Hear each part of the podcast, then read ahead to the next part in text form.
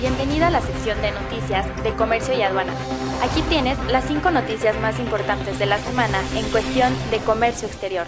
Exportaciones de vehículos pesados cayeron en junio. La Asociación Nacional de Productores de Autobuses, Camiones y Tractocamiones informó que en junio del presente año las exportaciones de vehículos pesados bajaron 29% respecto al mismo mes del año pasado, al exportar 9.961 unidades piden más inversión en infraestructura.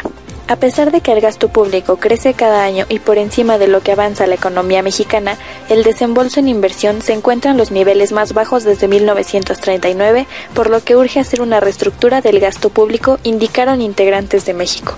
Comentaron que el hecho de que se esté dando poca prioridad al gasto de inversión refleja la urgencia de cambiar la manera en que se está gastando el dinero que se obtiene de los impuestos que pagan los mexicanos.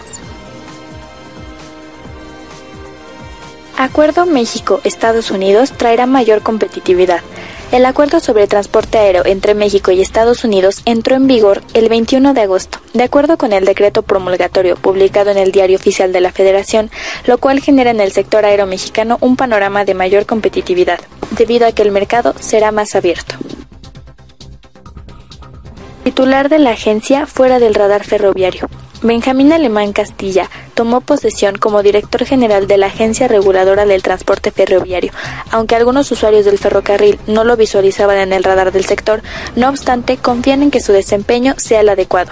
Luego de tantas demoras para la creación de la agencia, los usuarios consideran que este organismo comenzará labores con agenda llena, lo cual significa uno de los principales retos, pues ya hay muchos casos por resolver.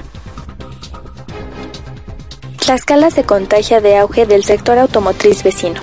A pesar de no contar con una armadora, el auge automotriz que vive en estados como Puebla y el Estado de México han contagiado a Tlaxcala del crecimiento de este sector, posicionando a la entidad como un polo importante de la región centro del país. De acuerdo con ProMéxico, la ubicación geográfica que tiene la entidad y la cercanía con los desarrollos de la industria automotriz y de autopartes en México la convierten en punto atractivo para este sector.